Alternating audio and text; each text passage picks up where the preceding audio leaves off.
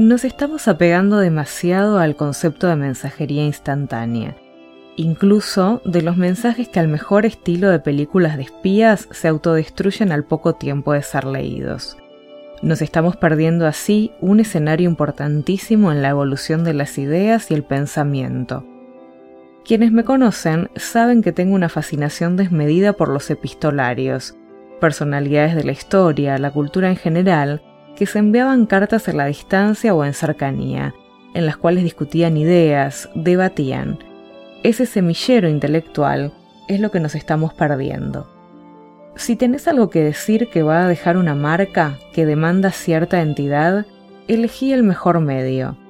Universos enteros pueden crearse en un intercambio de ideas a conciencia y con respeto.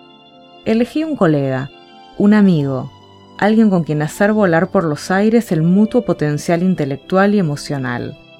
El punto es la misiva, es decir, un mensaje escrito que un remitente le envía a un destinatario.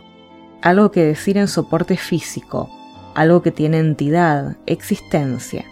Si no es en papel, por lo menos habilitemos el email. No perdamos el poder de la palabra como material de construcción.